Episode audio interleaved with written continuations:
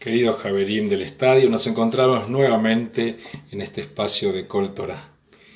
Hoy les quiero contar un cuento muy, muy conocido que nos habla de un rabino que paseaba junto a un fabricante de jabón y van paseando por la ciudad y de repente el fabricante de jabón le dice, pero rabino, tantos años de haber aprendido la justicia, la paz, la misericordia, y de repente el mundo sigue igual. ¿De qué nos sirve todo lo que nos enseñó el judaísmo?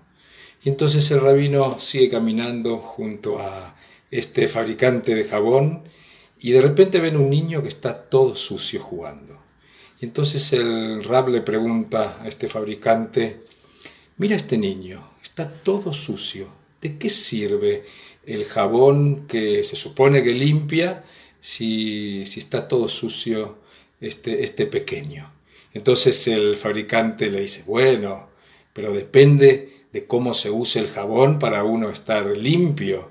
Y entonces el rab piensa un minuto y le dice, de eso se trata. Depende de cómo utilizas las enseñanzas del judaísmo para mejorar el mundo.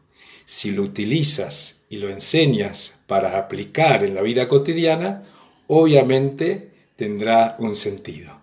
Y creo que de eso se trata, todas las enseñanzas de este tiempo que estamos teniendo, todo lo que aprendimos en este tiempo de aislamiento, pero de mucha cercanía, tienen que ver con que todos los principios de empatía, de amor al prójimo, nos permiten a nosotros poder ser más sabios.